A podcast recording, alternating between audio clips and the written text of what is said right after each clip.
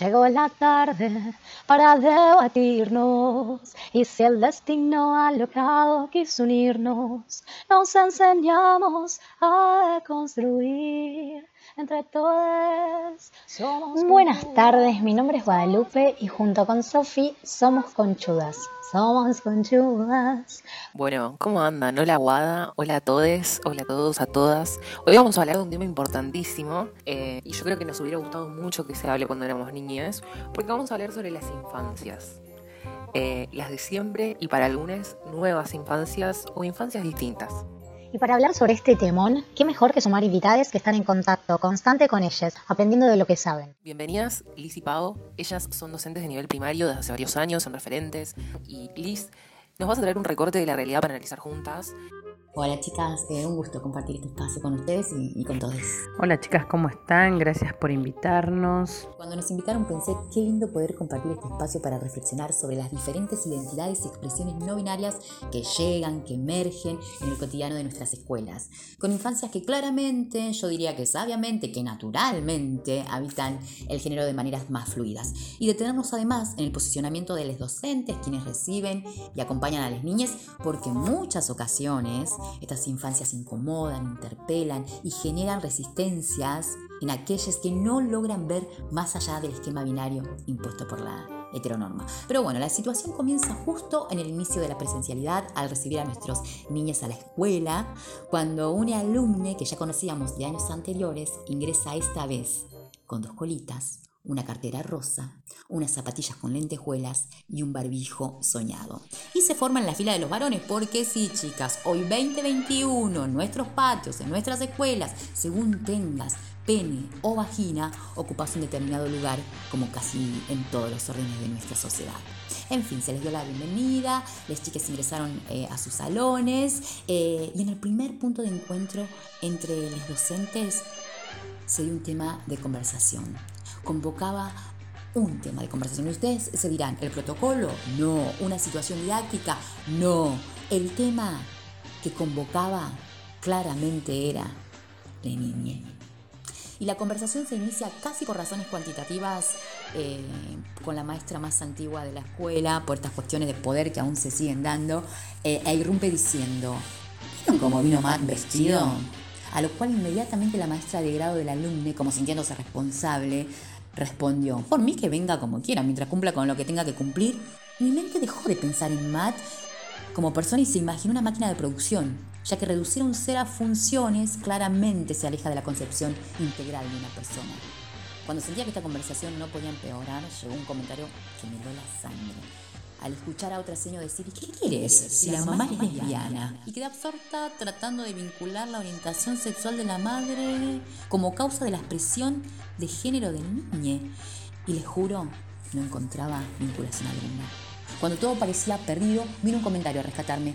La señora de los más grandes expresó, chicas, yo en mi armario tengo de todo, pelucas, gafas, para que los chicos agarren lo que quieran y se expresen como quieran. Hay que gestionar las emociones, queridas. Y cuando esas palabras comenzaban a sonar un tanto más acorde a mis oídos, una docente afirmó, riéndose en forma irónica, chicas, hay que ser inclusivos con todas y todes. ¿Cuánta naturalidad se da esta charla, Liz? Cuántas resistencias, ¿no? Pueden verse en esta conversación de parte de los docentes cuando ven a estas infancias que son, que existen y que cuestionan sus propias certezas acerca de la identidad de género.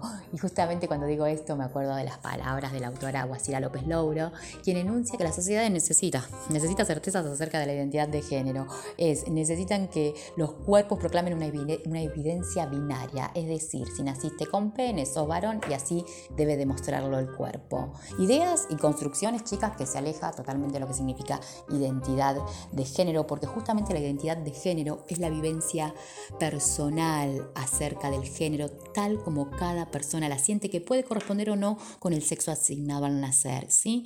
Y como vemos en la realidad, la identidad de género es fluida, inconstante y plural. Y pensaba, ¿no? Cuán atentas y atentos debemos estar a los discursos que se reproducen así naturalmente acerca del género, porque como dice la autora nuevamente, eh, la sociedad busca intencionalmente fijar estas identidades femeninas y masculinas, formas de ser varón y formas de ser mujer, y cualquier otra manera de ser y estar en este mundo queda excluida. claramente estos discursos ¿sí? son moldeados por redes de poder, ¿no? ¿Para qué? Para categorizar qué es lo normal y qué es lo desviado. Eh, por eso, cuando este niño ingresa a la escuela, las certezas se caen y las resistencias aparecen, porque claramente el dispositivo para ordenar cabezas en relación al género, como nombran las autoras Dominzán y Paván en el texto Nunca es el cuerpo equivocado, es interpelado por la realidad misma. Es que claro, claro, ordenar cabezas en relación al género, ordenar cuerpos, gustos, intereses en función de lo genital, encasillar a partir de estereotipos. ¿Cuánto habrá que, desordenar para entendernos mejor? ¿Cuántos más armarios también tienen que abrirse para que el universo sea de todos? ¿Y qué hacemos también cuando los armarios se cierran y las palabras señalan? Cuando las palabras señalan y las puertas se cierran, hay que invitar a abrir ventanas, hay que interpelar esos discursos, hay que fomentar una pedagogía del cuidado y del respeto. En esta historia, quizás abrir armarios signifique mucho más que ofrecer gafas y pelucas, pero hay que destacar la actitud de esta docente, que ve a Leotre como un sujeto de deseos. En esta historia escuchamos palabras que etiquetan, palabras que imponen, palabras que construyen estereotipos. Hoy vamos a desandar las palabras que imponen y determinan estereotipos de género. Vamos a compartir con ustedes una de las definiciones que desarrollamos en el glosario colaborativo que construimos en la USAM, donde podemos definir estereotipos como un conjunto de representaciones, creencias o imágenes exageradas y estáticas que representan a un grupo reducido de personas quienes comparten algunas características similares. Los estereotipos, como dijo Liz, han marcado y determinado lo normal y lo desviado, lo correcto de lo incorrecto. Se transformaron en actos que marcaron y normalizaron, mutilando ilusiones y deseos. Aún resuena en mí esta pregunta, ¿vieron cómo vino vestido Matt? La pregunta pone en evidencia los prejuicios basados en los estereotipos de género actuales, que moldean los roles, estas características que se les atribuyen a las personas según hayan nacido con pene o con vulva, sin ninguna otra posible existencia de desarrollo genital, exigen gustos, intereses y aptitudes. Si se nace con pene, se educa para ser fuerte. Si se nace con vulva, te educan para ser sutil, suave. Se exige instinto maternal y valorar lo romántico, casarse y tener hijos. Si se nace con genitales ambiguos, simplemente de ese tema no se habla. En nuestras instituciones, la reproducción de los modelos hegemónicos continúan marcando la diferencia la diferencia en qué deporte practicás, qué materia realizás, cómo vas a participar en los actos. Todo se determina si sos mujer o si sos varón. El género también un poco como nos invita a pensar Preciado, es el nombre del conjunto de dispositivos eh, sexopolíticos. También pensarlo como todo un espacio de creación donde se suceden y se cruzan movimientos feministas, homosexuales, transexuales, intersexuales, transgénero. Eh, las minorías sexuales se vuelven multitudes y también los estereotipos se van deshaciendo deshacer estereotipos, estereotipos que tienen también como base la heteronorma, ¿no? Se visibiliza en este encuentro de sala de maestres cómo se desenvuelve la situación desde la heteronorma, es decir, para nosotras, seguro coinciden chicas, desde las normas que exigen y asumen la heterosexualidad de las personas y sus roles, dependiendo de una visión biologicista.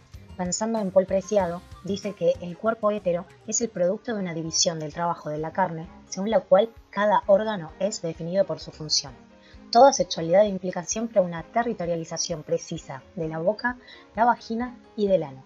El pensamiento heterocentrado asegura el vínculo estructural entre la producción de la identidad de género y la producción de ciertos órganos. Sí, bueno, a ver, también es de público conocimiento que, que la Ley de Educación Sexual Integral que se sancionó en el 2006 establece también la responsabilidad del Estado de hacer válido el derecho de niñas, niños, niñas y jóvenes a recibir educación sexual integral en, cualquier institución educativa y a pocos meses de cumplir 15 años aún resuenan en los pasillos de las escuelas que la ESI es nueva. Lo que nos lleva a pensar que carece de uso, ¿no? Increíble pero real. Digo, ¿qué pasa con la ESI en las escuelas? La situación problema que relaté hoy, chicas, justamente es una, es una oportunidad, es una posibilidad para que se despliegue la ESI desde nosotras mismas, desde los adultos, los educadores, ¿sí? Eh, y es necesario escoger una puerta de entrada. Y justamente creemos que la correcta es la primera puerta de entrada, la que indica qué nos pasa a nosotros con la ESI. Bueno, eh, Siempre decimos que, la realidad supera la ficción, pero también hay ficciones que la verdad nos ayudan a develar y a denunciar y a deconstruir un montón de miradas que condenan. Por eso llegó mi momento favorito y el de Guada, que son las recomendaciones que le traemos para dominguearte, para el frío, para los pochoclos, para deconstruirte. Les recomendamos primero un corto que visibiliza la vivencia de una niña en una situación educativa de España. Se titula Vestido Nuevo. Es un cortometraje de Sergi Pérez realizado en 2007. La segunda opción que les traigo eh, por este, esta sección que me encanta. Es una miniserie que se titula Con voz traba, es de Brandon Teve. La tercera, y no menos importante, es un documental recién salido del horno por el Día del Orgullo de este año. Se titula Abrazo con Orgullo, un documental de la Municipalidad de Gualeguaychú. Bueno, esto, esto fue conchudas, chicas. Gracias por todo, gracias a las chicas por venir, gracias por escucharnos todos los miércoles. Eh, y en base a todo lo que hablamos hoy, me quedo con una cosa. Anímense a preguntarse cada día todo lo que compartimos hoy, busquen respuestas, militen el respeto, anímense, anímense a hacer.